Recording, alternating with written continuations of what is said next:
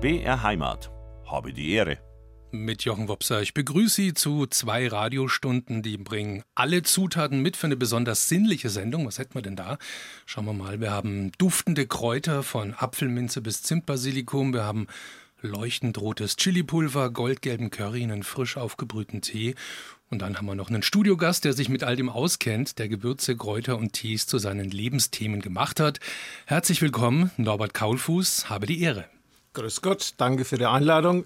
Sie sind äh, Tee- und Gewürzproduzent aus Abzwind. Das ist ein Dorf im Westen des Steigerwalds mit dem Ruf als Genussort. Und zusammen werden wir gleich mal die Genüsse erkunden, die Abzwind zu bieten hat.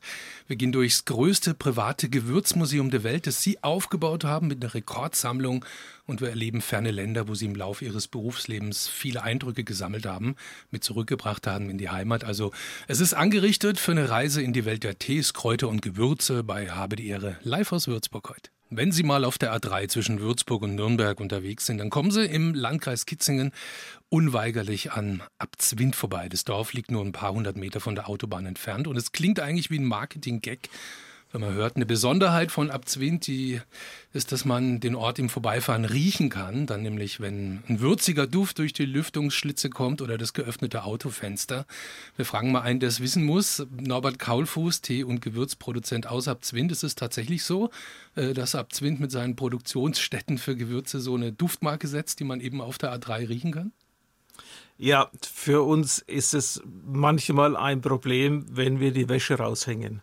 Riecht die dann nach Majoran oder wie? Zum Beispiel, was also ganz massiv ist, ist, wenn sie Lauch haben.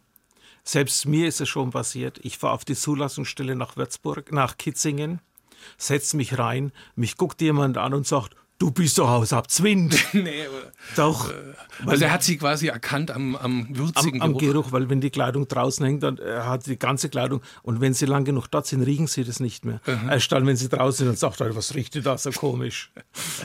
Muss da der Wind besonders günstig stehen, dass die Autofahrer auf der A3 in den Genuss kommen des würzigen Abzwinter-Aromas oder was nee, sagen Nee, nee, das ist so stark, das riecht man schon. Wir haben auch Leute, die von der Autobahn runterfahren aufgrund des Geruches und sagen, da kann man bestimmt irgendwo was kaufen. Das ist ja super. Das ist eigentlich auch nicht die schlechteste Visitenkarte für so ein Dorf, ne? der, der als Genussort gilt. Ähm, ist es was, was die rund 800 Leute sind in, sind in Abzwind, glaube ja, ich, ähm, ja. auch gerne mal erzählen, wenn sie irgendwo unterwegs sind, erzählen, wo sie herkommen? Oder wird es eher von euch nicht so bemüht in der Außendarstellung? Doch, mittlerweile schon, weil in Abzwind gibt es zwei Möglichkeiten, Geld zu verdienen. Das eine ist Kräutertee, Gewürze, Heilkräuter, das andere ist Wein. Mhm. Und es ist auch so, dass sie, wenn sie irgendwo draußen rumfahren und sagen, ja, Kitzingen, ja, Kitzingen, und dann sagen sie Abzwind, ja, Abzwind, das kennen wir. Da gibt es ja das Weingut Beringer und die Schwane und den Gewürzladen, das kennen wir. Also da sind wir schon recht bekannt. Und nur im positiven Sinne. Ja, auf jeden Fall. Man muss ja auch sagen, dass ihr Unternehmen, das heißt Kaulfuß Kräutertee Gewürze, ist jetzt nicht das einzige, das zur Duftmarke von Abzwind beiträgt. Es gibt noch einen anderen Gewürzproduzenten am Ort. Es scheint also so eine Tradition zu geben, was Abzwind und Kräuter betrifft. Ähm, ich habe mich gestern so ein bisschen eingelesen und habe zwei Sachen gefunden. Erstens, es könnte daran liegen, dass Abzwind an einer alten Handelsroute liegt. Und zweitens, mit Ackerbau ist es wegen der Böden am Fuß des Steigerwalds offenbar nicht so leicht. Wie tief ist denn diese Kräutertradition in Abzwind tatsächlich verwurzelt? Wie lange gibt es sie schon? Die erste Firma war die Firma Mix, die wurde gegründet 1919. Mhm. Mein Vater kam dann als, als Heimatvertriebener, als Kriegsflüchtling, kam er nach Abzwind äh, Ende des, des Zweiten Weltkrieges, hat gearbeitet auf dem gegenüberliegenden Bauernhof und hat anschließend äh, im Jahre 1900 47, 48 meine Mutter, die Tochter von dem Bauernhof, wo wir jetzt sind, geheiratet. Mhm. Das heißt also, er hat einen für sich reich geheiratet, weil er kam mit nichts und hat einen Bauernhof gehabt. Ja. Äh, er war diplomierter äh, Landwirt. Also studierter war er? Studierter, ja. Mhm. ja Diplom-Ingenieur im Agrarwesen war er. Und da gab es immer wieder Probleme mit meinem äh, Opa, weil der Opa wollte Landwirtschaft und der Vater war mehr, also mein Vater war dann mehr da dafür, dass wir doch mehr in die Industrie reingehen. Mhm. Äh, ist einfach so, wenn Sie von Würzburg rausfahren, die Winde kommen immer aus dem Westen nach Abzwind. Das heißt, linke Seite sehen Sie die Hallburg mit Handal, rechte Seite sehen Sie den Schwamberg und da sehen Sie das ist ein Hufeisen. Jetzt kommen also die, die, die schweren Wolken, die Regenwolken, ziehen bei uns rein, aber durch die Aufwinde, durch den Steigerwald, drückt uns die Regenwolke weg. Mhm. Sie stehen auf dem Marktplatz, schauen hoch und dann merken sie, wie die Wolken plötzlich der B8 entlang gehen. Da ist so eine Mulde und da gehen die rein. Und darum haben wir mikrobiologisch ein anderes Wetter. Mhm. Das heißt, früher wurde ganz klassisch angebaut Kamille, Pfefferminz, Herzgespann, Herzgespannkraut. Also das ist was ganz was Klassisches. Wurde ausgebaut von der Firma Mix. Und mein Vater hat sich dann also spezialisiert. Er hat abgebackt, hat es marktgerecht gemacht.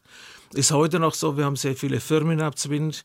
Der Ursprung stammt von meinem Vater in den 80er Jahren die Firma, die lief dann nicht mehr so. Dann haben wir einen Zusammenschluss gemacht, der klappte nicht.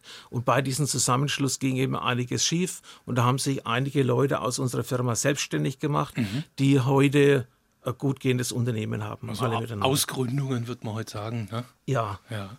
Aber gehen wir nochmal zurück in die Anfangszeit. Also wir reden so über die Nachkriegszeit. Ihr Vater ist da in den Ort gekommen als Heimatvertriebener. Ja. Und ich glaube, es war 1950 oder 51, ich weiß nicht so genau, wo er dann diese Firma aus der Taufe gehoben hat.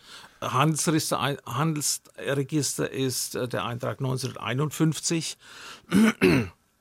Äh, es, es ging langsam los, aber mit der Zeit wurde immer größer bis in den 80er Jahren eben. Und was war jetzt die wir, Geschäftsidee, mit der er an den Start gegangen ist? War das dann die Veredelung von Kräutern oder der Anbau oder wie würden Sie das beschreiben, so im Rückblick? Groß geworden ist er eigentlich mit dem Anbau. Er hat also versucht, hier überall anzubauen. Später wurde er dann unter anderem, hat er auch Regierungsaufträge bekommen. Mhm. Ein paar hat er abgelehnt, er sollte mal Wasserleitungen in Afrika legen. Äh, war halt damals so, dass sehr wenig Männer da waren, durch den Krieg waren niemand da. Da hat man sich natürlich Arbeit aussuchen können. Äh, wir haben uns dann, beziehungsweise der Fahrer hat sich dann äh, weltweit auf die Suche gemacht nach Lieferanten.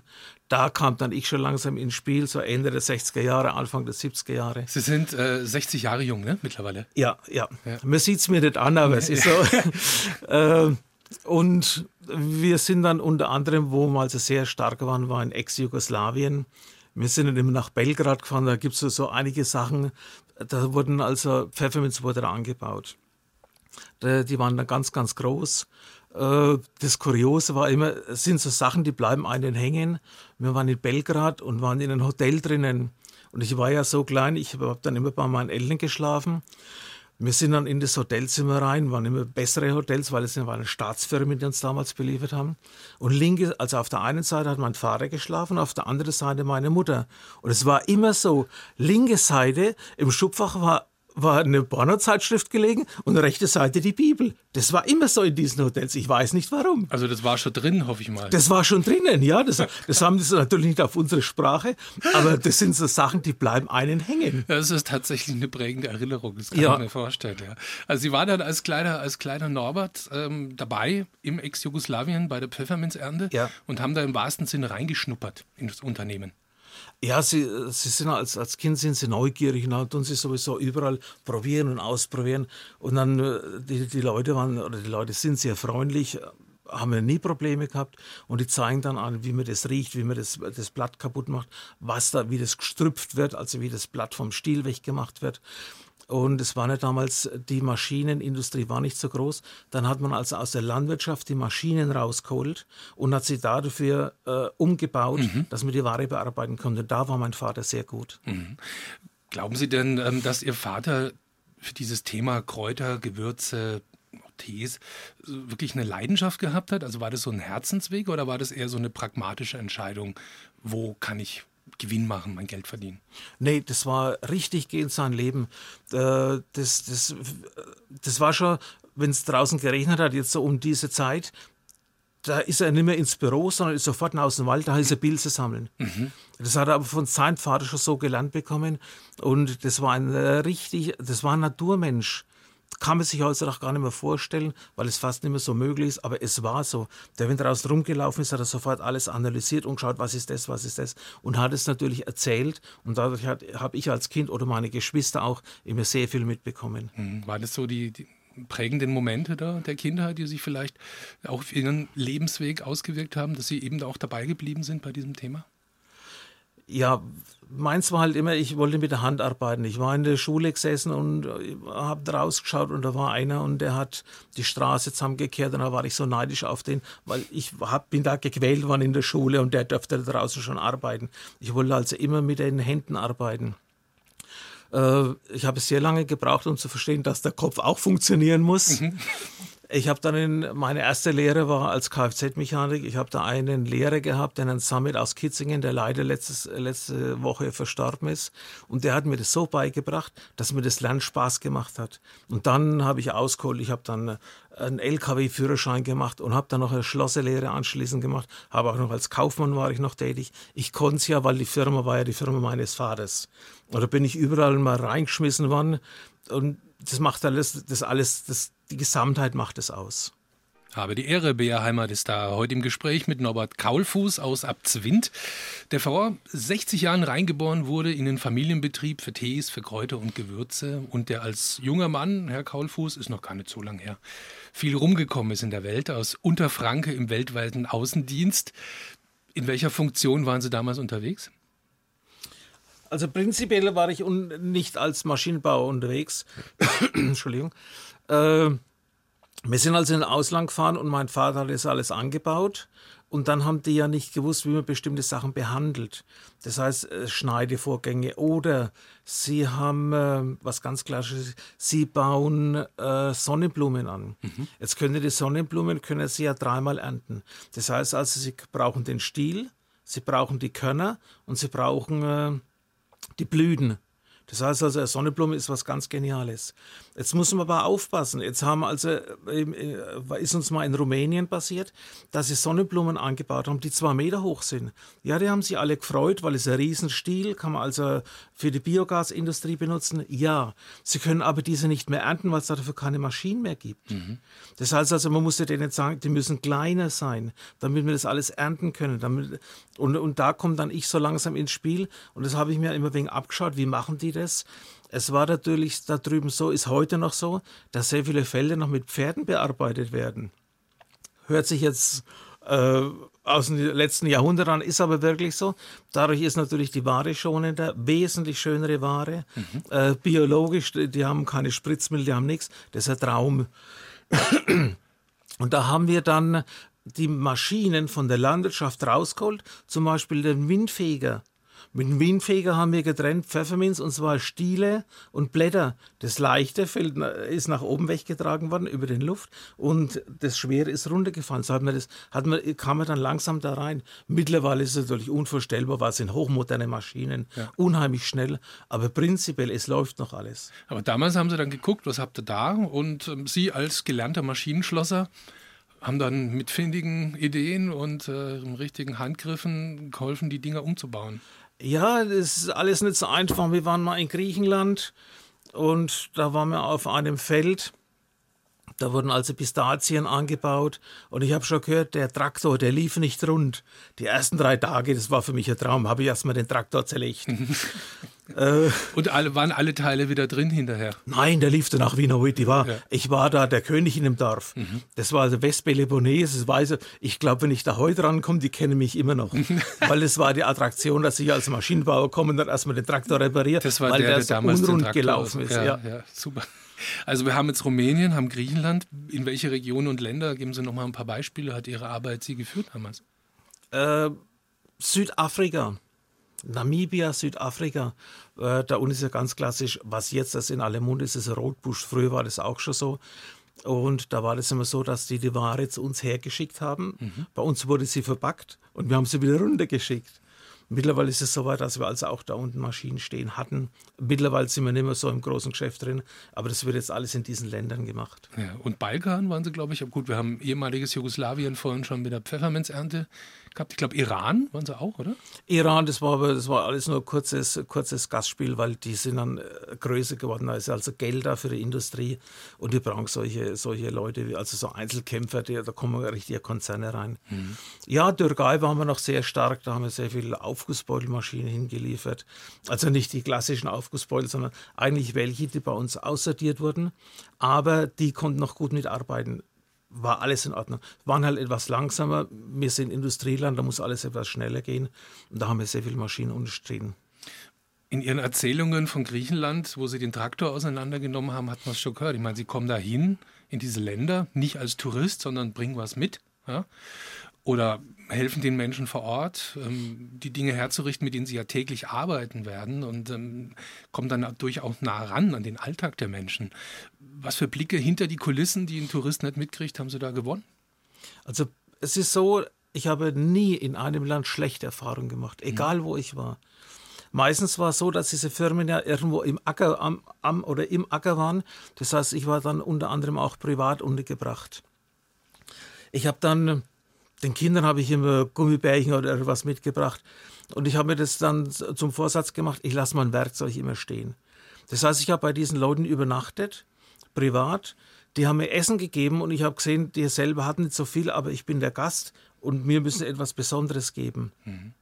Habe dann eben das Werkzeug da gelassen, aber jetzt mussten die mir ja wieder was geben da dafür, weil sonst verlieren die ja ihr Gesicht. Mhm. Ist einfach so. Und dann habe ich gesagt, ach, wisst ihr was, ihr habt da so alte Samoare, die könnt ihr mir geben. Das also ist Samovare, so Teekocher sind Sind, sind Teekocher, mhm. die sie ohne Strom, ohne alles mit Kohle, mit Holz, sie gehen in. Und da habe ich mir gedacht, ach, dann nehme ich die doch mit, das tut ihnen nicht weh und ich habe ein wenig Freude dran. Ja. Äh, was ich zu dem Zeitpunkt natürlich nicht gewusst habe, dass ich die dann in meinem Museum ausstellen konnte. Ja, das war jetzt die perfekte Brücke zu dem, was wir im nächsten Blog besprechen, nämlich die Anfänge Ihres Kräuter- und Gewürzmuseums. Aber das war dann so, auf diesen Reisen haben Sie immer was mitgenommen, nicht nur Erfahrungen, also innere Mitbringsel sozusagen, sondern tatsächlich auch Souvenirs aus dem Alltag der Menschen, so im Tauschgeschäft sozusagen. Ja, wenn, wenn Sie in diesen Ländern sind, ist halt alles etwas mystisch, so die ganze Kräuterindustrie. Und wenn Sie dann die Tiere sehen und wie die Leute dann abends dort sitzen und beieinander und Musik machen und da sind ja mitunter auch äh, ethnische Randgruppen dabei, äh, die, die halt damit arbeiten ich sage, ich habe nie irgendwelche negative Erfahrungen gemacht. Und deshalb die, diese Familienzugehörigkeit, beziehungsweise die sehen sich dann als Familie an, wenn die auf diesen Feldern sind. Da steht der eine von anderen und wenn er eine Durst hat, dann lässt die Flasche rumgehen. Das ist da mal so. Mhm. Was jetzt so Kräuter und Gewürze betrifft, haben Sie auf Ihren Reisen äh, in diese Länder auch Gewürze, vielleicht Mischungen, Rezepte kennengelernt, die Sie vorher nicht kannten? Oder waren es eher andere Anwendungsgebiete, die Sie da mitbekommen haben? Das ist, wenn Sie in diesen Ländern sind und Sie essen diese Gewürze, schmecken die anders, als wenn Sie diese Gewürze bei uns essen. Ist aber auch beim Weißwein so, wenn ich in Italien im Urlaub bin, der schmeckt da viel besser. Und hier dann. Und, und, genau das, das da unten haben sie auch.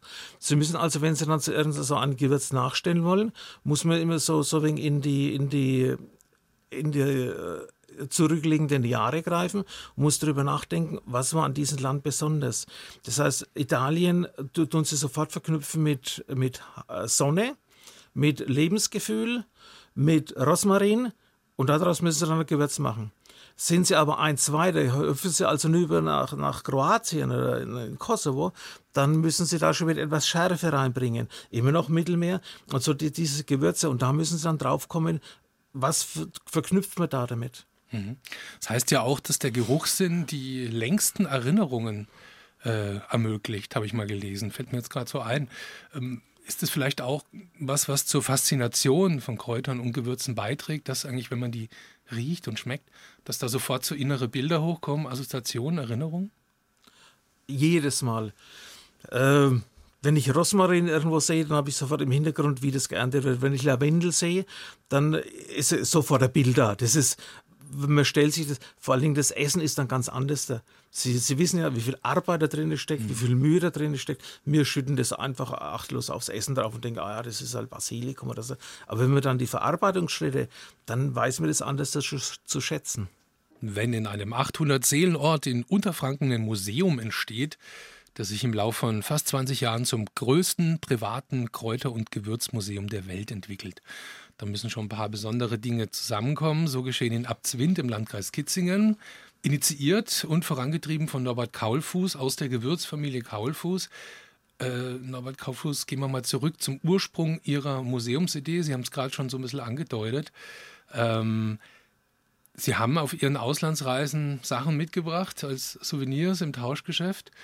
Waren es dann die ersten Exponate für Ihr Museum oder wie ist diese Idee entstanden?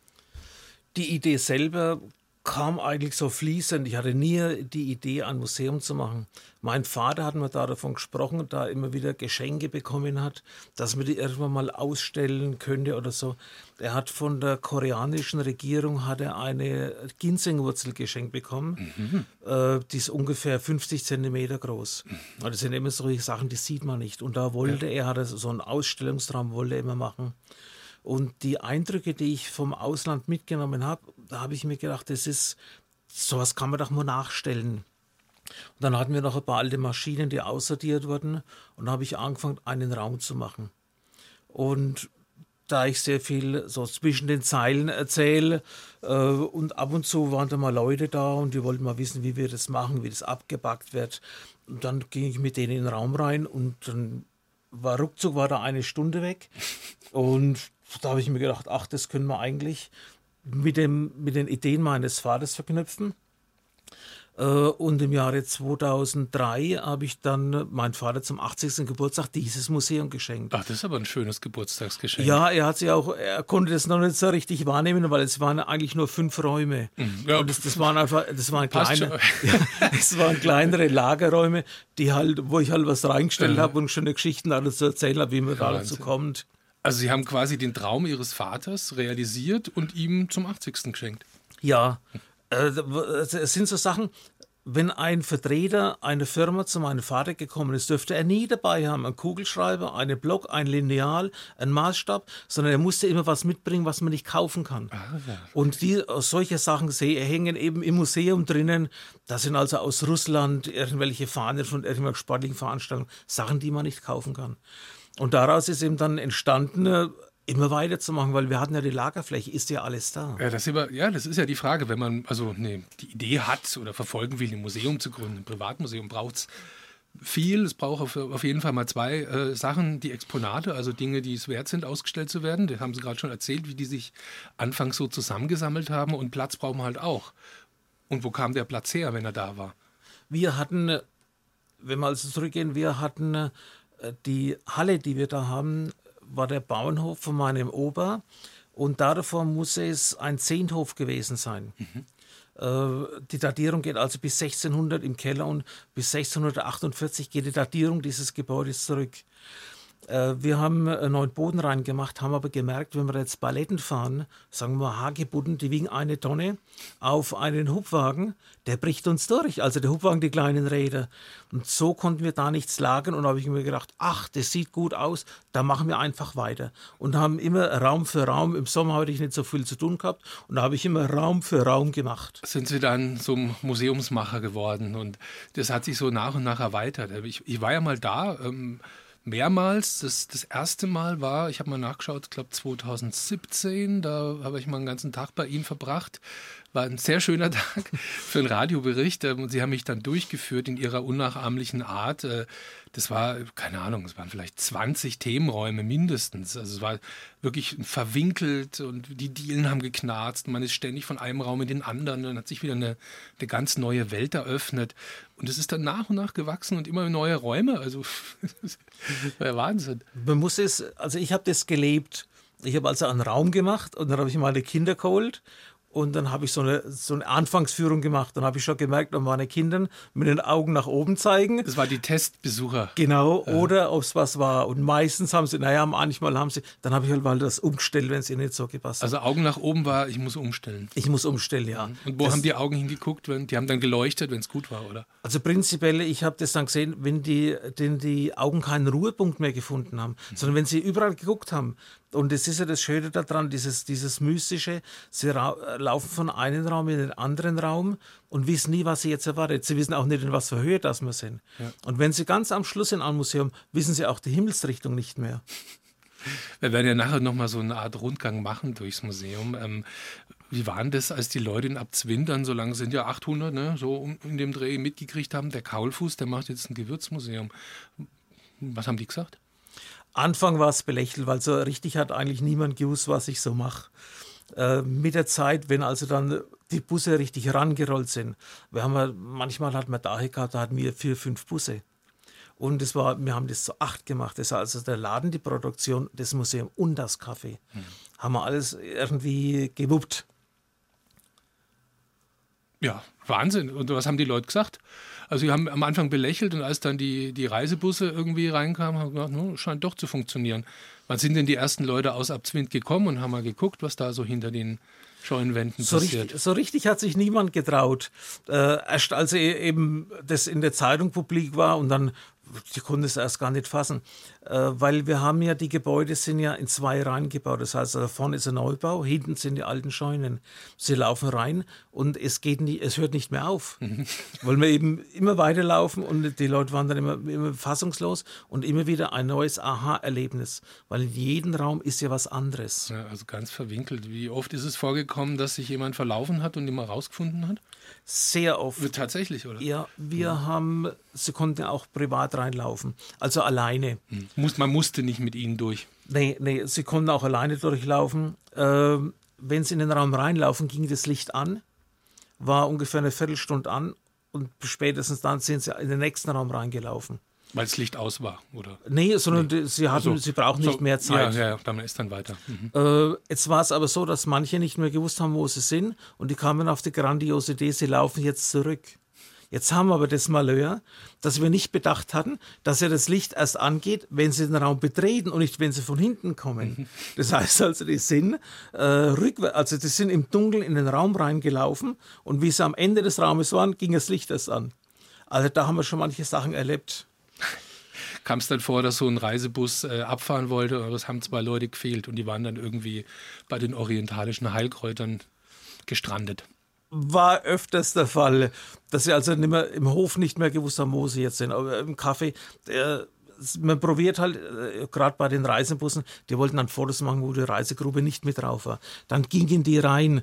Wir haben auch schon Busse gehabt, die sind losgefahren, haben nach 100 Metern gemerkt, da fehlt ja jemand. Dann sind sie wieder rückwärts gefahren, haben die eine oder zwei Personen gesucht. Wie hatten Ihr Vater eigentlich reagiert auf dieses Geburtstagsgeschenk?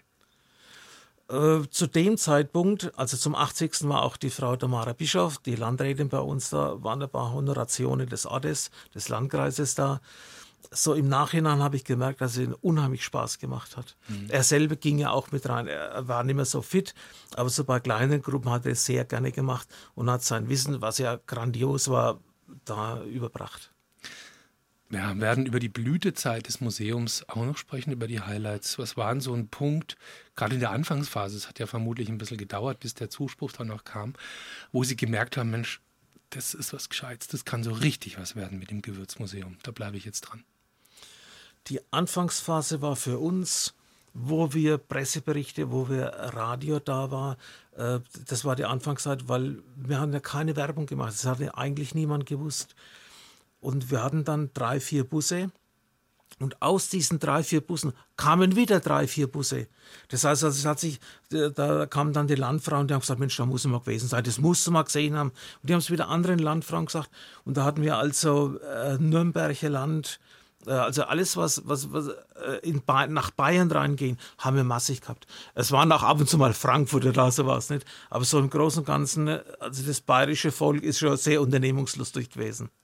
So, und jetzt nehmen wir Sie mal mit zu einem Rundgang ins Gewürzmuseum Kaulfuß in Abzwind. Norbert Kaulfuß sind jetzt unser Museumsführer durch dieses verwinkelte Reich der Sinne, das Sie vor 20 Jahren aufgebaut haben, in so einem scheuen Lagerkomplex. Wo fangen wir an, in welchem Themenraum? Machen wir doch gleich mal die Teepackungen. Die Teepackungen, ja. ja. Da erinnere ich mich gut dran. Das waren äh, ganze Tropfsteinhöhlen gebaut aus äh, verschiedensten Teepackungen. Ähm, das kann man sagen, ist das Herzstück Ihrer Sammlung des Museums. Wie groß ist die Sammlung an Teepackungen? Momentan haben wir in der Ausstellung selber 38.500 verschiedene Teebeutelpackungen. Meine Güte. Als ich da war, äh, 2017 war es, glaube ich, ich habe mal nachgeguckt, ich habe es nämlich in meinem Radiobeitrag genau erwähnt, da waren es 13.864, sind ein paar dazugekommen. Es geht immer weiter. Es, geht, es hört nicht mehr auf. ja. Wo kriegen Sie die Dinger her? Haben Sie mittlerweile auch so einen so Fundus an Leuten, die Ihnen die schicken oder wenn Sie im Urlaub sind? Oder? Sagen wir so, zu 90 Prozent habe ich die alle selber gesammelt. Ich kaufe die und der Rest bekomme ich von Politikern, Ach nee. die unterwegs sind. Mhm. Haben wir ja bei uns einen ehemaligen Wirtschaftsminister, der hat mich auch immer wieder mal bedacht. Der Herr Kloß hat Ihnen dann die, die Teepackungen aus, von seinen Dienstreisen geschickt. Ja, da habe ich welche, aber Aufgussbeutelpackungen bekommen, dann von Sportvereinen, also oder Bekannte, die so auch von Zollämtern, das heißt konfiszierte Ware. Ah nee. Ja. Äh, Sie haben aber gute Kontakte. ja, man muss halt ein bisschen Leute kennen, aber das ist äh, nichts Anrüchiges, ja, sondern klar. die haben die Ware untersucht und haben nichts festgestellt mhm. und schmeißen wir sie weg. Und da habe ich jemanden gehabt, der sagt, Mensch, gibt es den Kaulfuß, weil der macht ja keinen Schindel oder das wird ausgestellt. Also ich muss jetzt erstmal beschreiben, wie das ist. Man geht da durch diese Räume und dann öffnet sich ein Raum, es sind glaube ich vier, fünf oder so. Äh, und an jeder Wand und an der Decke sind, äh, ist alles voller Teepackungen. Also es ist wirklich wie eine, wie eine Kunstinstallation, kann man sagen. Und man kommt eben aus dem Gucken nicht mehr raus. Man geht da durch und es ist wie so eine, wie so eine Reise rund um den Globus, eben in Form von Teepackungen. Wie hat denn das angefangen eigentlich? Ich war in der Türkei. Egal wo Sie sind, Werkzeug müssen Sie immer bei sich tragen. Ich war da in einem Hotel untergebracht in Czernacik. Ähm, und ich bin also früh immer zum Frühstück, habe mein Werkzeug mit runtergetragen und abends nach dem Abendessen bin ich wieder hoch in den dritten Stock und habe mein Werkzeug wieder mitgetragen. Bis ich gesehen habe, warum der Aufzug nicht ging. Und zwar, der hat ja die Nullstellung nicht erreicht. Das heißt, der, der Boden des Aufzuges war noch fünf Zentimeter in dem Raum drin gestanden. Und der ging nicht auf dann? Der ging nicht auf. Also habe ich mich darunter gelegt, habe diesen äh, Endschalter gesucht. Sie waren als Tourist da, oder wie? Nee, da war schon auf Arbeit. Oder auf Arbeit, aber Sie waren ja als Gast in Und, und habe dann äh, den Endschalter in die Position gebracht gebracht und da war der Gastwirt war dann so dankbar, dass ich das gemacht habe, weil er keine Mutter bekommen hat und das anscheinend schon ein längeres Problem war, dass er mir gesagt hat, was er mir Gutes tun kann, ah, ob ich ein Auto brauche oder ob ich Geld brauche. Oder sage ich, nein, ich bekomme zum Frühstück immer einen Salbeitee und Weißbrot und Oliven und Tomaten, aber ich mag keinen Salbeitee. Mhm. Er soll mir doch bitte einen anderen Tee hinstellen. Jetzt war so, dass ich ja weder die Sprache noch, noch sonst irgendwas, die Schrift kannte oder konnte. Und dann hat er jeden Tag eine Packung vor mich hingestellt, eine Beutel rausgetan und hat den in ein Glas rein, sodass ich sehe, was ich trinke, weil die Bilder drauf sind. Mhm. In diesem Hotel waren Araber untergebracht. Und damals gab es noch keine Handys, sondern riesengroße Fotos. Und dann sind die in den Raum reingelaufen, haben so ganz heimlich mit diesen riesengroßen Fotos von mir Bilder gemacht und haben immer von den Alemannen gesprochen. Und der einzige Deutsche war ich. Und irgendwann war vor mir eine riesengroße Wand und habe ich mir gedacht, diese Story, die glaubt mir niemand. Ich nehme die mit, die Packungen. Also eine riesengroße Wand aus Teepackungen. Die aus hat Tee, weil so jeden Tag eine neue Packung dort stand. Ja, wie lange waren Sie denn in dem Hotel? Insgesamt war ich zwei Monate da drin. Okay, da, da, da, kommt, da kommt was zusammen dann. Ja, und ja. daraus entstand diese Leidenschaft, diese Teebeutelpackungen zu sammeln. Das ist eine wunderschöne Geschichte. Ich habe äh, auch gehört, dass Ihre Frau Claudia, die sei mal gegrüßt an dieser Stelle, äh, teilweise sogar die Urlaubspläne so gestaltet hat, dass sie immer woanders hingefahren sind, damit sie schön die Teepackungen einheimsen können, die dann da vor Ort zu kaufen sind. Ja, also da hat meine Frau richtig die Liebe zu mir bewiesen. Wir waren in Holland und am letzten Tag habe ich zu meiner Frau und meinen Kindern ich gesagt, er geht jetzt zum Strand und ich mache das alles fertig. Ich kann euch da nicht brauchen, wenn ich da den Wohnwagen hier seltsam lege, seid ihr bloß im Weg. Und die waren dann also am Strand, haben einen wunderschönen Tag verbracht. Und als sie wiedergekommen sind, haben sie gemerkt, dass sie keine Kleidung mehr hatten, weil ich das Wohnmobil ausgeräumt habe, habe die ganze Kleidung in den Karton rein, habe die zur Post gebracht und habe den ganzen Wohnwagen voll gemacht mit Teebeutelpackungen. Das war für Holland ist für mich, da schwärme ich heute noch dafür, ist der Übertraum für mich. Und dann mussten die also in Badeklamotten heimfahren, weil ich habe wirklich, ich habe alles weggeschickt. Was haben die an der Grenze dann gesagt? Waren die nicht ein bisschen erstaunt, dass da irgendwie eine Familie ist mit in Badehosen und das ganze Auto ist vor der Tee? Nee, also die waren da sehr, also die Grenzkontrollen waren da nicht so schlimm, äh, aber die waren da sehr entspannt. Wo man immer wieder mal Probleme hatte, das ist, wenn man am Flughafen ist und da Packungen 50, 60 Packungen, zerlegte Packungen, wo in einem Karton die Packungen sind, in anderem Karton die Aufgussbeutel. Also da hat es schon immer mal Irritationen gegeben, aber da hat mir Google weitergeholfen. Sein Traum vom eigenen Gewürzmuseum hat Norbert Kaulfuß verwirklicht auf dem Gelände des Familienbetriebs für Tees, Kräuter und Gewürze. Und das mit großem Erfolg. Busseweise sind die Gäste ins unterfränkische Abzwind gekommen, um das Museum zu erleben. Aber inzwischen muss man sagen, ist es Vergangenheit. Das Gewürzmuseum hat geschlossen, auch wenn es all die Themenräume und Exponate noch gibt. Aber warum musste das Museum schließen? Wie geht's Norbert Kaulfuß damit und wie könnte es vielleicht doch weitergehen eines Tages? Zum Beispiel darüber sprechen wir gleich in Stunde zwei von Habe die Ehre hier auf BR Heimat.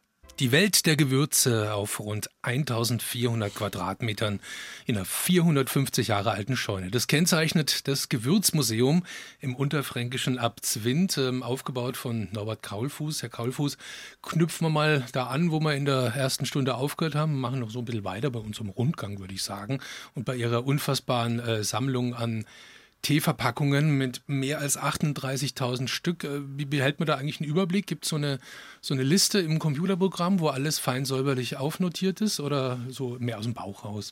Angefangen habe ich natürlich mit Strichliste, aber das hat lange, ja, nicht, sehr lange nicht sehr lange funktioniert. Nein, ich habe ein Computerprogramm, das kenne ich. Der eine sagt, das Programm habe ich oder habe ich nicht. Es gibt also wirklich in diesem einen Raum, wo die meisten sind, drei Packungen, die sind doppelt. Sonst keine. Äh, sonst keine. Das von einem Fußballverein, die sind aufgestiegen in der erste Bundesliga und da hat die, der Fußballverein eine Packung rausgebracht und davon habe ich drei Stück. Welcher Verein? Spielvereinigung Kräuter Fürth. Der Kräuter Fürth, der Aufstiegstee ja. von Kräuter Fürth. Genau, genau. Ich habe mal gelesen, Sie, Sie haben auch mal für einen TSV Abzwinden Aufstiegstee gemacht. Stimmt das? Nee, haben Sie nicht. Okay. Ja, alles klar. Aber Kräuter Fürth haben Sie einen. Ja, da habe ich einen. Dreimal. Ja. Gibt es da auch so Sammler, mit denen man dann die Doppelten tauschen kann? Es ist ganz, ganz schwierig, weil Aufgussbeutelpackungen sammelt fast niemand. Mhm. Also ich weiß, es gibt einen in der Tschechei, der soll angeblich 4000 Stück haben. Ich habe versucht, Kontakt zu bekommen, aber habe nicht das Malheur wenn ich keine Gegenspieler habe, kann ich das auch nicht eintragen ins Guinness-Buch der Rekorde. Ach so, ich habe gedacht, Sie sind drin im Guinness-Buch. Nee, ich, ich brauche eine Gegenspieler, ah, weil wenn ja ich das alleine mache, ist es ganz, ganz schwierig. Ich könnte ja mal anfangen mit 20 Packungen, dann haben Sie einen Gegner. Naja, einen kleinen Gegner. Oder sie geben mir ihre drei Doppelten und ich äh, nehme noch meine, meine Packungen von zu Hause, den Earl Grey, den wir haben, und den Gute Nacht-Tee und dann habe ich schon fünf. Und dann äh, kommen sie rein ins Guinness-Buch. Langsam ging es, ja, langsam genau, ging's. Genau. Also sie sind äh, Rekordhalter weltweit, ja, kann ja. man sagen, aber im Guinness-Buch stehen sie halt nicht drin. Nee. Haben Sie so eine Lieblingspackung bei mehr als 38.000 Stück, stelle ich mir es schwierig vor, wo Sie sagen, das ist mein absoluter Favorit? Es gibt zwei, drei Packungen, da bin ich ganz begeistert von der Firma Teehaus. Und zwar aus dem Ursprung äh, aus der TDR. Mhm. Und das ist natürlich, die gibt es nicht wieder. Sind, es gibt auch so Packungen aus, aus Ex-Jugoslawien oder so Länder, die es nicht mehr gibt. Aus der Tschechei, da hat sich ja getrennt, Slowakei, Tschechei. Ja. Äh, da gibt es aber meine Highlights sind wirklich diese von der Firma Teehaus. Mhm. Was ich noch äh, sagen muss, ich habe ja da diese Erinnerung an meinen Besuch bei Ihnen im, im Museum und da waren auch irgendwie Tiere. Also da gab es einen Skorpion und ähm, ich glaube auch Käfer. Habe ich mich gefragt, was haben die eigentlich in einem Gewürzmuseum zu tun? Es war früher war das so, das heißt, wenn, wenn die Container kamen ja in die Plantagen rein, wo die Ware geerntet wurde. Die Container sind zwar gespült, aber beim Beladen werden die ja aufgemacht und bleiben mitunter nachts auch offen. Und da bedingt dadurch krabbelt das eine oder andere in die Container rein. Und das sind eben zumeist Sachen aus unseren Containern raus von früher her. Achso, also das sind Tiere, die original in ihren Ge Gewürzcontainern genau, Genau, genau. Haben sie ja heute noch, bei Bananenstauden gibt es ja immer noch, dass ab und zu mal was vorkommt. Selten, aber es kommt was so. Und das war früher eben häufiger. Ja, da gibt es dann so legendäre Geschichten von der Spinne, die auf einmal im Supermarkt in der, in der Obsttheke aus der Banane rauskrabbelt. Die gibt es wirklich. Die gibt es wirklich. Die Bananen und die Spinne. Das sind nicht nur moderne Legenden. Nein, die gibt es wirklich, das ist so. Ähm, was ja auch spannend ist, Sie haben ähm, auch eine Teebeutel-Rennmaschine entwickelt. Die habe ich selber in Aktion erlebt. Ähm, was steckt da dahinter? Langeweile. Ich hatte Langeweile und habe die, die Maschine äh, die wird eigentlich genommen. Und zwar, wenn sie jetzt Feinschnitte haben, wie zum Beispiel Mehl, dann haben sie viel Luft mit drin. Um die Luft rauszubekommen, muss diese Packung geschüttelt werden. Und da gab es eine Maschine und ich habe die, ich habe ein paar Teebeutel hingelegt und irgendjemand hat die Maschine eingeschalten und da sehe ich, wie die sich bewegen. Die rüttelt so, ne? Ja. Und dann habe ich mir gedacht, die, die bewegen sich ja, da kann man doch ein Rennen draus machen. Habe da eine Plattform gemacht für vier, vier Stadtnummern. Und es war halt so, dass wenn Sie in so ein Museum reinkommen, ein Museum hat manchmal sowas, ich will ja auch die jungen Leute erreichen. Mhm. Und ein Museum hat immer sowas wegen Langweiliges und wegen alte Steine. Zumindest den Ruf, ne? Ja. Den, den Ruf hat es halt. Genau. Und da habe ich zur Aufheiterung gleich mal so eine Maschine laufen lassen. Da war das Eis dann gleich gebrochen. Habe ich gewonnen, habe ich gewonnen. Sie haben das, ich erinnere mich noch genau, weil ich da eben war für den Radiobericht. Sie haben das dann auch noch so kommentiert wie so ein Sportreporter, dieses Teebeutelrennen. Und da habe ich mir gedacht, na, den könnte man auch beim Bayerischen Rundfunk irgendwie einsetzen, den Norbert Norbert Kaulfuß heute im Stadion ginge auch. Würde, ja, wäre ich dabei, wäre ich sofort dabei. Und das Coole ist ja, so eine Teebeutel-Rennmaschine ist auch äh, international, kommt die an, stelle ich mir vor. Da braucht es nicht viele Worte. Das sieht man, man ist sofort dabei. Und da bin ich schon bei meiner Überleitung zur nächsten Frage, weil als ich bei Ihnen war, habe ich gestaunt, aus wie vielen verschiedenen Ländern die Autokennzeichen waren, also letztlich die Fahrzeuge und die Besucher bei Ihnen auf dem Parkplatz vorm Museum und vorm, vorm Laden. Ähm, wie international war denn Ihr Publikum? War das eine Ausnahme, dass da Leute da waren aus Holland, ich glaube, ein Engländer war noch da, oder kam das öfter vor? Es kam und kommt öfters vor. Das ist die Symbiose mit, mit der Autobahn zusammen. Mhm. Und zwar ist es so, wenn Sie in Holland losfahren, ist bei uns der Tank leer. Praktisch. Wenn Sie, also ja. Sie müssen hier bei uns irgendwo tanken, darum haben wir überall Raststätten an den, mhm. an den Autobahnen. Mhm. Und die suchen dann natürlich abends Übernachtungen. Und dann irgendwann sagt einer, was können wir denn machen? Und dann sagt er, geht doch mal zum Kaul, wo sind die? Vielleicht ist er noch da. Lauft mal durchs Museum. Ja. Und dadurch sind die ganzen, sind wir bekannt in ganz Europa mittlerweile. Wahnsinn. Ja, und man muss sagen, war bekannt. Also bekannt sei er immer noch. Aber wenn jetzt jemand kommt und der Tank ist leer und er einen, will mal zum Kaulfuß ins Museum, dann geht es ja nicht mehr. Ich habe es vorhin schon mal angedeutet. Das Museum ist insofern Vergangenheit, dass sie irgendwann einen Schlüssel rumgedreht haben und gesagt, das Kapitel ist jetzt mal vorerst zu Ende erzählt.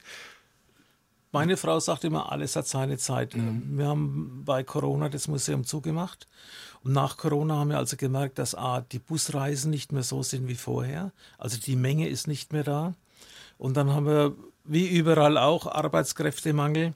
Und der Laden geht mittlerweile so gut, dass wir, ich sage es mal ganz provokativ, für das Museum fast keine Zeit mehr haben. Mhm. Und da haben wir uns dann überlegt, was machen wir denn jetzt? Und man muss Prioritäten setzen, wo das Geld herkommt. Und da haben wir das Museum eben nicht mehr aufgeschlossen.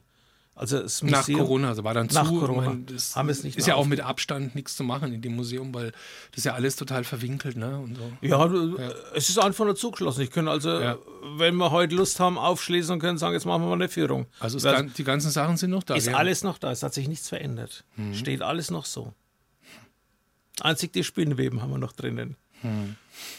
Die kann man ja schnell wegmachen. Das, das geht ganz schnell weg.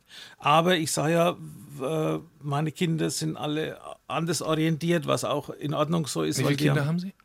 Ich habe vier Kinder und mhm. drei Enkel. Und äh, die sind halt alles anders orientiert, weil die müssen ja nicht das machen, was ich will, sondern die haben das gemacht, was sie wollen. Und es funktioniert, es klappt alles wunderbar. Ich sage, alles hat seine Zeit. War das dann so ein also eigentlich ein schleichender, vorläufiger Abschluss, dass sie halt zugemacht haben wegen der Pandemie und dann halt nicht mehr geöffnet. Aber es gab jetzt nicht so den Moment, wo sie wussten, das ist jetzt meine letzte Führung durchs Museum, sondern es, sie haben es halt einfach nicht mehr aufgemacht. Ich habe es nicht mehr aufgemacht. Äh, ich bin ganz ehrlich, es war vor, vor drei Tagen war eine Gruppe da, ich bin mit denen mal durchgelaufen.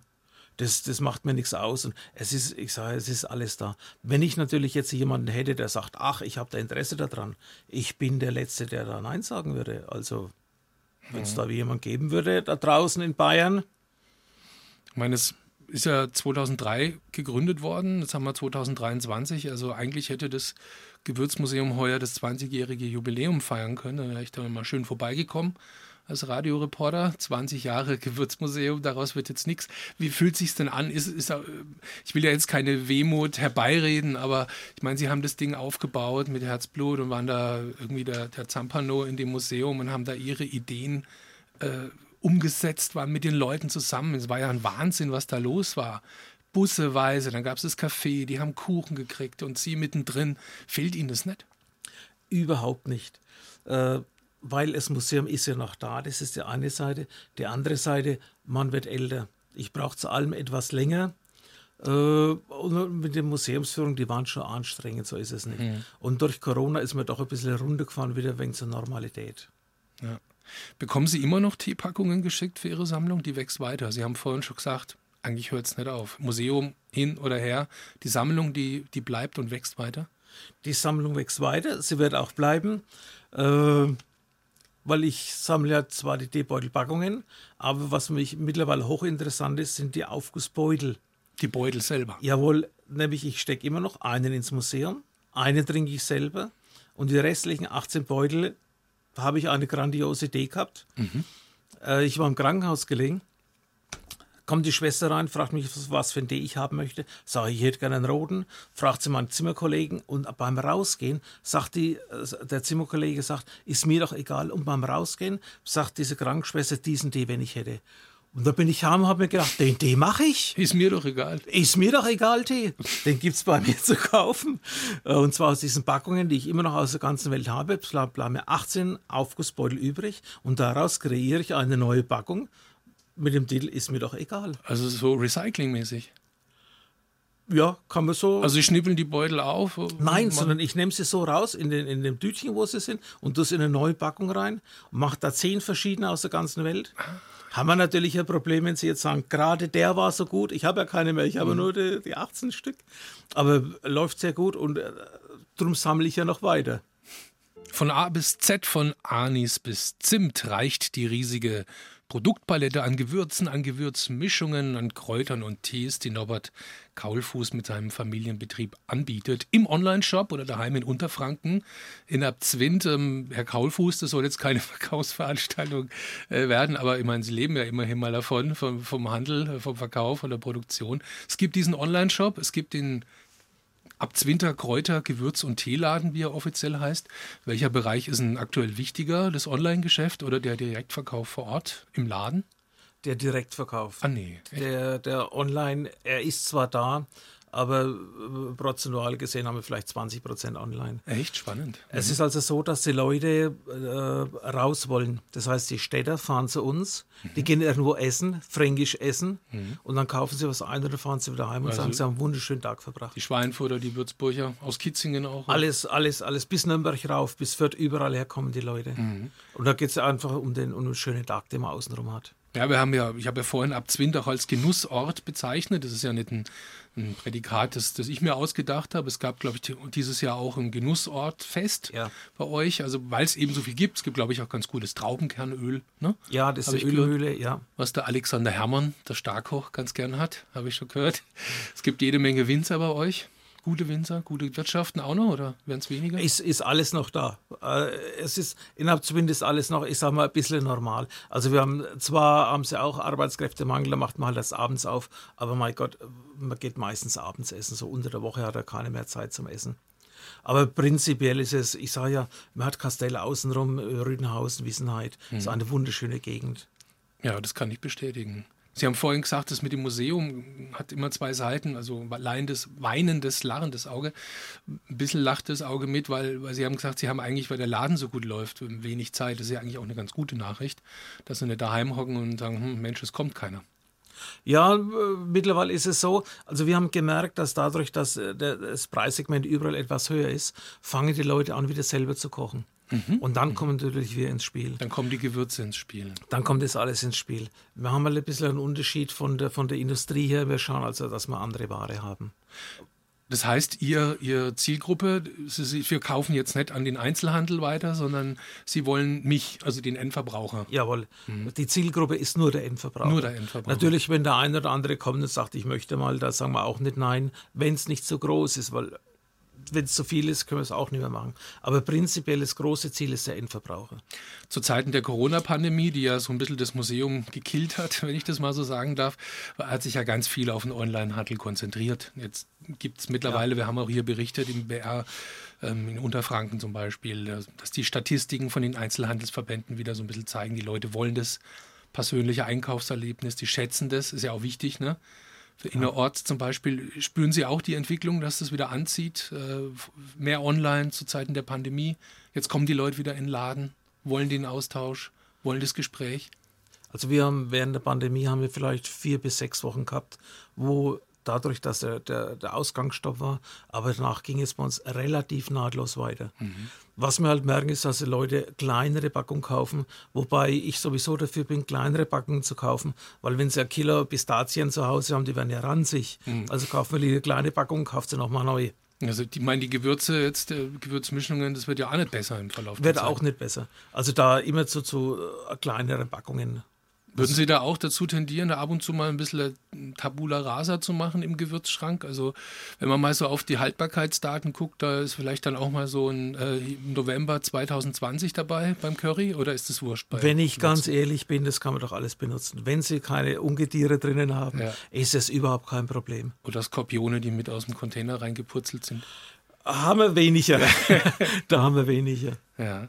Stich, was sind das für Menschen, die zu Ihnen kommen? Sie haben gesagt, also zu uns kommen auch die Leute aus der Stadt, die einen schönen Tag verleben wollen. Wie ist es vom Alterssegment? Also gerade wenn es auch um selber Kochen geht, haben Sie auch das Gefühl, da gibt es junge Neukunden, neue Kundinnen, die, die wollen wieder mehr kochen, die legen Wert auf Gewürze, auf gute Kräuter und die landen irgendwann bei uns? Seit der Pandemie hat sich das, unser Publikum komplett verändert. Mhm. Das heißt, vor der Pandemie, sage ich mal ganz grob, haben wir die ältere Generation gehabt. Nach der Pandemie haben wir sehr viele junge Leute, die experimentieren, die äh, einfach mal ausprobieren wollen, die die Vielfalt, weil die Vielfalt ist ja da. Also da sind wir ganz begeistert. Mittlerweile gemischt.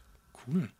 Inwiefern sind die Erzeugnisse, die Sie anbieten, auch ähm, regional, also ohne weite Wege? Geht es im Bereich der Kräutertees und Gewürze überhaupt? Bekommen Sie hier vor Ort die Rohstoffe, die Sie brauchen, oder muss man da schon auch notgedrungen was heißt notgedrungen, aber ein bisschen über den Tellerrand gucken. Und sagen, also bei den Gewürzen, da sind wir natürlich auch im Ausland tätig, aber jetzt der Heilkräuter, mei, da haben wir ja den Mix vor der Tür, das ist ja das ist ein Heimspiel. Ja. Also da passt alles Qualität und alles hervorragend. Hm. Ich habe mich gestern mal ein bisschen auf Ihrer Internetseite durchgeklickt. Also im Laden war ich auch schon mal, so ist es nett, aber zur Vorbereitung der Sendung ja, habe ich das von zu Hause aus gemacht, habe mich durch den Online-Shop durchgeklickt. Äh, da gibt es logischerweise viele Klassiker von Bohnenkraut bis Wacholderbeeren. Aber es gibt auch Produkte, vielleicht hätten wir die vor zehn Jahren noch nicht gefunden. Ähm, die Chinusbeere vom brasilianischen Pfefferbaum zum Beispiel. Ähm, also ich kann sie noch nicht, aber wofür ist die gut? Chinusbeere. Vom Pfefferbaum, also pfeffrig wahrscheinlich, ja? Irgendwie eine Schärfe rein? Es ist eine Pfefferart, aber hat einen ganz anderen Geschmack. Mhm. Das heißt, mittlerweile bei Pfeffer ist alles Pfeffer, aber sie haben bestimmt, also allein wir haben ungefähr 15 verschiedene Pfefferarten. Okay. Da kommt die junge Generation, die probieren das aus. Ah, ja, ah, ja. Wir Alten, wir wollen Pfeffer, Salz, Meier und dann so die Schlachtgewürze. Nein, mit dem Pfeffer schmeckt ja, Pfeffer. Ja, ja, ja, ne, es, es, ist wirklich so. Aber die junge Generation, die wollen auf diese Trend die Donkabohne oder sowas, mhm. auf diese Trendgewürze. Ob es sich durchsetzt, weiß ich noch nicht, weil es immer auch eine Preisfrage, weil es ist natürlich nur eine bestimmte Menge vorhanden. Mhm. Aber prinzipiell es ist wirklich so, diese Trendsachen kommen immer mehr. Aber es ist eigentlich auch ein spannendes Phänomen, ne, dass, dass sich das so auffächert. Also wenn Sie sagen, allein 15 Pfeffersorten, mir fällt jetzt das Beispiel ein, ich habe vor, vor einer Weile, ich gehe ja nicht mehr so oft aus in meinem Alter, ne? aber da war ich einmal aus und habe einen Gin Tonic bestellt. Und da fragt er mich, welchen Gin wollen Sie denn haben? Und dann zeigt er hinter sich, da stehen 30 Flaschen Gin. Und weiß ich doch nicht. Gib mir halt die, die du gut findest. Aber das hat sich auch verändert. Also im, im Gin, das ist ja auch so ein Trend. Ne? Also wie das zubereitet wird mit Gurke und tausend verschiedene Gin-Sorten. Und so ist es beim Pfeffer auch. Also für jedes Geschmäckle einen besonderen Pfeffer, oder? Ja, das ist ganz individuell. Man will nicht mehr das, was jeder hat, sondern man will, will ein bisschen irgendwas Ausgefallenes. Und gerade wo Sie jetzt sagen Gin, mhm. da sind wir ja schon wieder in Abzwind bei den Wacholderbeeren. Stimmt, ja klar. Da sind wir ja schon wieder da. Gibt es also, einen Abzwinter Gin auch, oder? Abzu noch nicht, noch, noch nicht. nicht. Aber die Wacholderbeeren sind wieder aus Abzwind. Da, da, genau. da passt dann wieder alles. Ja, vielleicht gibt es ja bald einen. Ja? Ja, muss man mit der, mit der Firma Mix reden. Könnte man vorstellen, dass da was geht. Diese Trends, ähm, wie sehr haben, die, haben Sie die bei der Gestaltung Ihrer Produktpalette im Auge? Ist es was, worauf Sie wirklich achten? Trends im Bereich der Kräuter und Gewürze? Oder sagen Sie auch mal, wir müssen nicht jeden, jeden Trend mitmachen?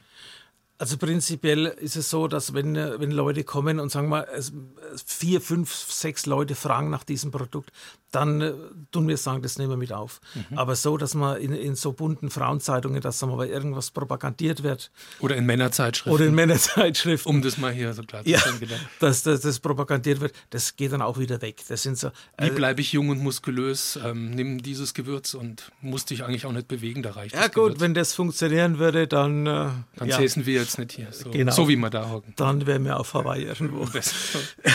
Haben Sie denn einen Geheimtipp für ein Gewürz, das... Ähm, vielleicht eher unbekannt ist, aber wo Sie sagen, probiert das mal aus? Also prinzipiell gibt es Gewürze, Ingwer, habe ich ja einen äh, Starkkoch, der das immer propagandiert, äh, Zimt, Muskatnuss. Das sind also die Gewürze, wo ich bei jedem Essen mit rein tun würde, allein aus dem gesundheitlichen Aspekt. Zimt auch? Mhm. Zimt ganz massiv. Mhm. Alles, was mit Allesbeschwerden zu tun hat, mit Gicht zu tun hat, ist schon seit Jahrhunderten in den alten Völkern, wurde Zimt immer dazu benutzt. Mhm. Spannend. In Ihrem Portfolio haben Sie ja auch Naturkosmetik, ne? also Öle, Salben, Lotionen. Da gibt es auch so ein eigenes Label. Abzwinder Naturheilmittel, ähm, die stellen Sie auch her oder gibt es nicht mehr? Sie, Sie nee, das, das ist die Abzwinder Naturheilmittelwerke. Das ist ah, eine Firmenabzwind, mhm. weil wir wollen ja regional bleiben. Wir wollen ah, immer ja. schauen, dass alles, ja. ganz kurze Transportwege, mhm. alles nachvollziehbar, dann ist es in Ordnung. Mhm.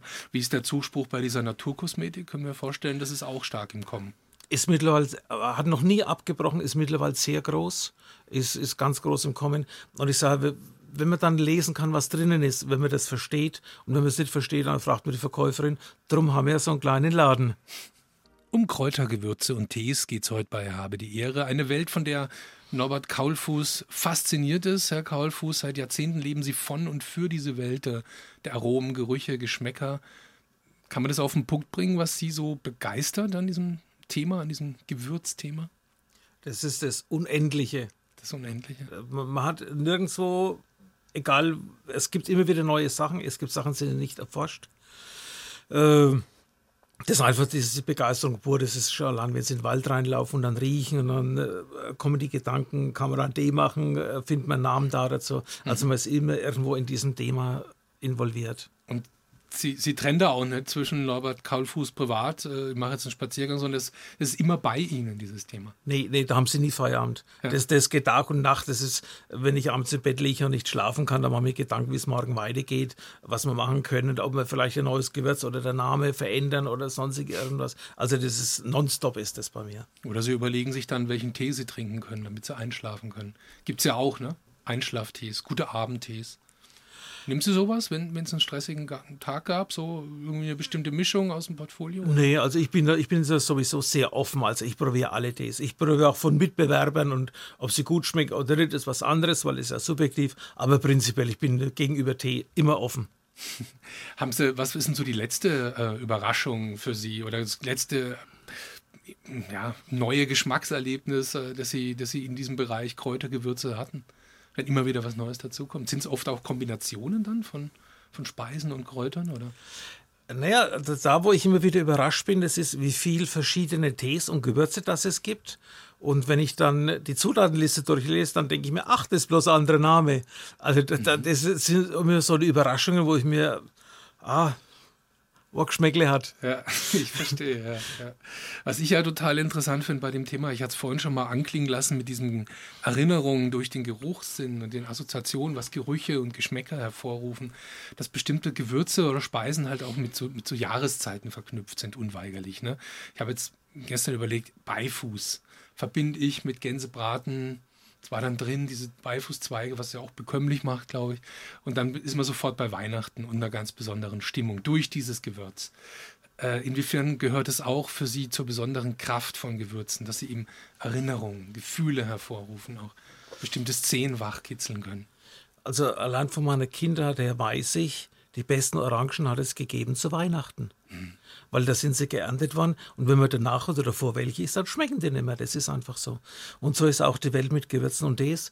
Man hat also äh, im Frühjahr, äh, da haben wir äh, alles, was mit Steak und Gemüse zu tun hat. Ja. Mittlerweile ist Gemüse, Gemüse, Gewürze sehr im, im Vormarsch, weil eben durch die Vegetarier, die wir haben, Äh, dann im, im Sommer hat man so erfrischende Tees, also alles, was rote Tees sind, so mit Hibiskus drin, wegen ein bisschen Säure drin. Die man haben. auch gut kühl trinken kann. Genau, ne? genau. Ja. Die, gerade die Handwerker, wenn sie unterwegs sind, Bier geht nicht mehr auf der Baustelle, das Nee, ist vorbei. das. Und der Wasser ist langweilig, Limo wird warm, also macht man Tee. Das merken wir Dann ja. in der Thermoskanne. Ja, oder auch kalt. Also Ja, wir merken das schon bei uns, wie die Hausfrauen einkaufen für die Mannsbilder. Mhm. Und so auf, auf Weihnachten, so, naja, da äh, riecht man dann äh, die Nelke raus, äh, riecht den Zimt raus. Das geht dann in die Richtung. Und in der dunklen Jahreszeit merken wir mittlerweile, dass so viel Heilkräuter angefragt werden. Mhm. Das heißt also Zinnkraut, Johanniskraut, so, wo es in die dunkle Jahreszeit reingeht, wo, wo ein wenig aufs Gemüt äh, gehen. Äh, Zystus ist äh, ganz großes Thema. Das, Zystus? Zystuskraut. Das ist zur Stärkung des Immunsystems. Was wir auch in letzter Zeit sehr gemerkt haben, das ist äh, Weidenrös, äh, äh, äh, Weidenrinde. Und zwar Acetylsalicil, also Aspirin ist ja Weidenrinde. Und mittlerweile, ich weiß gar nicht, woher die Leute das wissen, mittlerweile ist es so, die kaufen Weidenrinde, trinken da drei oder vier Tassen Tee, dann haben sie fast die gleiche Wirkung wie Aspirin. Ah, ja. Vielleicht Also- stand es in der Männerzeitschrift. Irgendeine Zeitschrift. äh, ja, das merken wir dann natürlich, wenn sowas propagandiert wird, merken wir das sofort am Verkauf. Und das sind so die Sachen, wo ich mir immer wieder staune, wie das doch einschlägt bei der Bevölkerung und auch angenommen wird. Mhm, Das ist echt, ich meine, jetzt Herbst, der, Winter ist auch nicht mehr so weit. Das sind jetzt für mich so die, ich bin eher Kaffeetrinker, muss ich gestehen, aber das sind so die Jahreszeiten, wo ich dann auch zum Teetrinker werde, ja. Es gibt ja Leute, die das ganze Jahr über natürlich Tee trinken und auch verschiedenste, gerade die roten auch im Sommer und so. Aber das ist ja fast schon so ein klassisches Bild vom Wohlfühlen für viele. Ne? Draußen stürmt's, man sitzt heimlich auf dem Sofa, so eine Decke und dann Tasse Kräutertee. Gibt es was Schöneres? Nee, gibt's die Frau im Arm, eine Tasse Tee, ist ja wunderbar. Die Frau, ja. Aber das merken Sie schon im Laden, dass jetzt auch so im Herbst die Nachfrage steigt nach bestimmten Tees und Ja, diese ja. Wohlfühl-Schiedwetter-Tee gibt es bei Ihnen im Portfolio, habe ich gesehen. Also Ist- für die nicht so schönen Tage. ist auch mit dabei, äh, aber da äh, spielt wieder der Geruchssinn äh, ganz großes, äh, ganz großen Hintergrund. Also die Leute gehen schon hin und wenn sie es riechen, kaufen sie anders, wie wenn sie es nicht riechen. Und bei uns ist ja der Laden ein einzige, also einziges Abenteuer. Also das ist auch nochmal ein großer Vorteil für den Direktverkauf. Ne? Ja. Dieses sinnliche Erlebnis hat man gleich beim Einkauf. Ja. Habe die Ehre live aus Würzburg und würzig ist es heute auch bei uns in der Sendung mit Horst Kaul, Norbert Kaulfuß, Entschuldigung, Kräutertee und Gewürzproduzent aus Abzwind. Herr Kaulfuß, letzte Runde haben wir jetzt. Ähm, reden wir noch mal kurz über Ihr Museum. Da haben Sie ja einen Schlüssel rumgedreht. Äh, Sie haben vorhin schon mal angedeutet, vielleicht gibt es ja jemanden, der, der Lust hat. Ich bin der Letzte, der das unter Verschluss halten will. Was müssten der oder die mitbringen, die Nachfolge anzutreten für das Gewürzmuseum in Ab Abzwind? Also prinzipiell Arbeitskraft. Arbeitskraft. Arbeitskraft.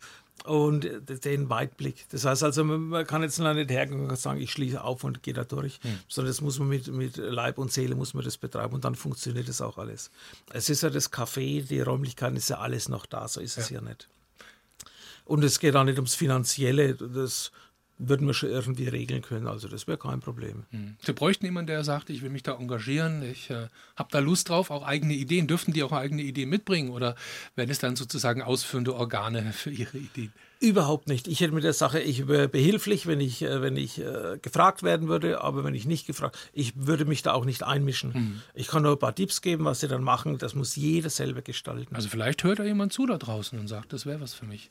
Sie Ja. sind erreichbar, ne, in Abzwind. Ja, ich bin immer zu Hause. Also wenn ich gerade hier bin, bin ich immer zu Hause. Ja. Ist kein Problem.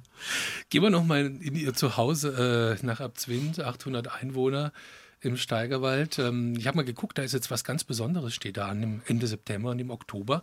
Können wir doch einen kleinen Veranstaltungstipp loswerden, weil da wird Weinfest gefeiert oder wie sagt man, Weinfeste. Da wird quasi den ganzen, ganzen Oktober durchgefeiert in Abzwind oder wie läuft das genau ab? Ja, das ist am Wochenende, das hat eine große Resonanz. Ist auch schön, weil wir haben ja das Festzelt. Äh, dadurch hat man natürlich eine ganz andere Atmosphäre. Die Bewirtung ist hervorragend, sind alles regionale Metzger, die Weine sind alle aus Abzwind. Äh, ist also eine ganz wunderbare Sache. Also- Und wird also auch sehr, ja, wird sehr gerne angenommen. Jetzt wird aufgebaut. Ich glaube, jetzt am Samstag und am 30. September geht es dann los, wenn ich das richtig in Erinnerung habe. Und dann jedes Wochenende Jedes Wochenende. im Oktober durch. Jawohl. Ja, die, die Jugend, also wir haben noch sehr viel, was ich immer wieder, wieder betonen muss, wir haben sehr viel freiwillige Helfer. Also da halten alle Vereine zusammen, da ist die Feuerwehr dabei, da ist der Sportverein dabei, der Kindergarten, jeder will da mit dabei sein. Äh, ist also ganz phänomenal in Abzwind. Und man merkt es dann auch an der Atmosphäre. Wie ist die Atmosphäre? Wie würden Sie das beschreiben? Urig, so wie, so wie man sich ein Weinfest früher vorgestellt hat. Mhm, mh. Und es schmeckt natürlich alles, das ist klar. Was gibt es da so? Was sind die Spezialitäten? Prinzipiell mal eine Bratwurst mit Sauerkraut. Das ja. ist sowieso ein Hähnchen. Also es gibt auch für, für Vegetarier Salate, große Salatteller. Ich sage, wir sind auch nur begeistert. Hm. Muss man einmal gesehen haben. Also auf nach Abzwind. Ja. A3 liegt ja relativ verkehrsgünstig. Und beim Essen gibt es dann gute Kräuter vermutlich auch obendrauf von Ihnen oder vom anderen Unternehmen vor Ort? Ich hoffe, dass ich wenig berücksichtigt werde. Aber wenn Sie den Weg nicht finden, fahren Sie immer der Nase nach. Den Geruch hinterher. den Geruch hinterher, genau. Je nachdem, was gerade produziert wird. Majoran und so weiter. Wird man Sie da auch treffen, oder? Ja, es kann mal sein. Freilich äh, muss, man, muss man einmal muss man dabei gewesen sein. Ja, und da sind wir schon am Ende. Das war habe die Ehre für heute live aus dem Studio am Würzburger Hauptbahnhof mit meinem Gesprächspartner, dem Gewürzmenschen Norbert Kaulfuß aus Abzwind. Herr Kaulfuß, hat Spaß gemacht mit Ihnen, muss ich sagen. Ich wünsche alles Gute, viel Gesundheit, ähm, obwohl da muss man sich bei Ihnen keine Sorgen machen, was die Gesundheit betrifft. Ne? Es gibt ja tolle Tees für die Gesundheit. Nee, also wenn man mich sieht, ich sehe richtig rundum gesund aus. Pumperl gesund. ja. Äh, ich möchte mich bedanken, dass Sie hier sein durfte. Gerne. Und ich ja. möchte draußen an Hörerinnen und Hörer Gehen Sie mal nach Abzwind, die Reise ist es wert. Äh, essen Sie mal bei uns, schauen Sie sich die Gegend an, ist eine ganz wunderbare Sache. Auf jeden Fall. Also Ihnen auch herzlichen Dank für diese zwei Stunden und ich möchte mich natürlich auch bedanken bei meinem Kollegen Sascha Wehmeier in der Studiotechnik. Auch Ihnen da draußen an den Empfangsgeräten fürs Zuhören, für Ihr Interesse. Machen Sie es gemütlich heute noch mit einem Kräutertee. Kommen Sie gut durch den Herbst. Wir hören uns im Oktober wieder. Ade, Ihr Jochen Wopser.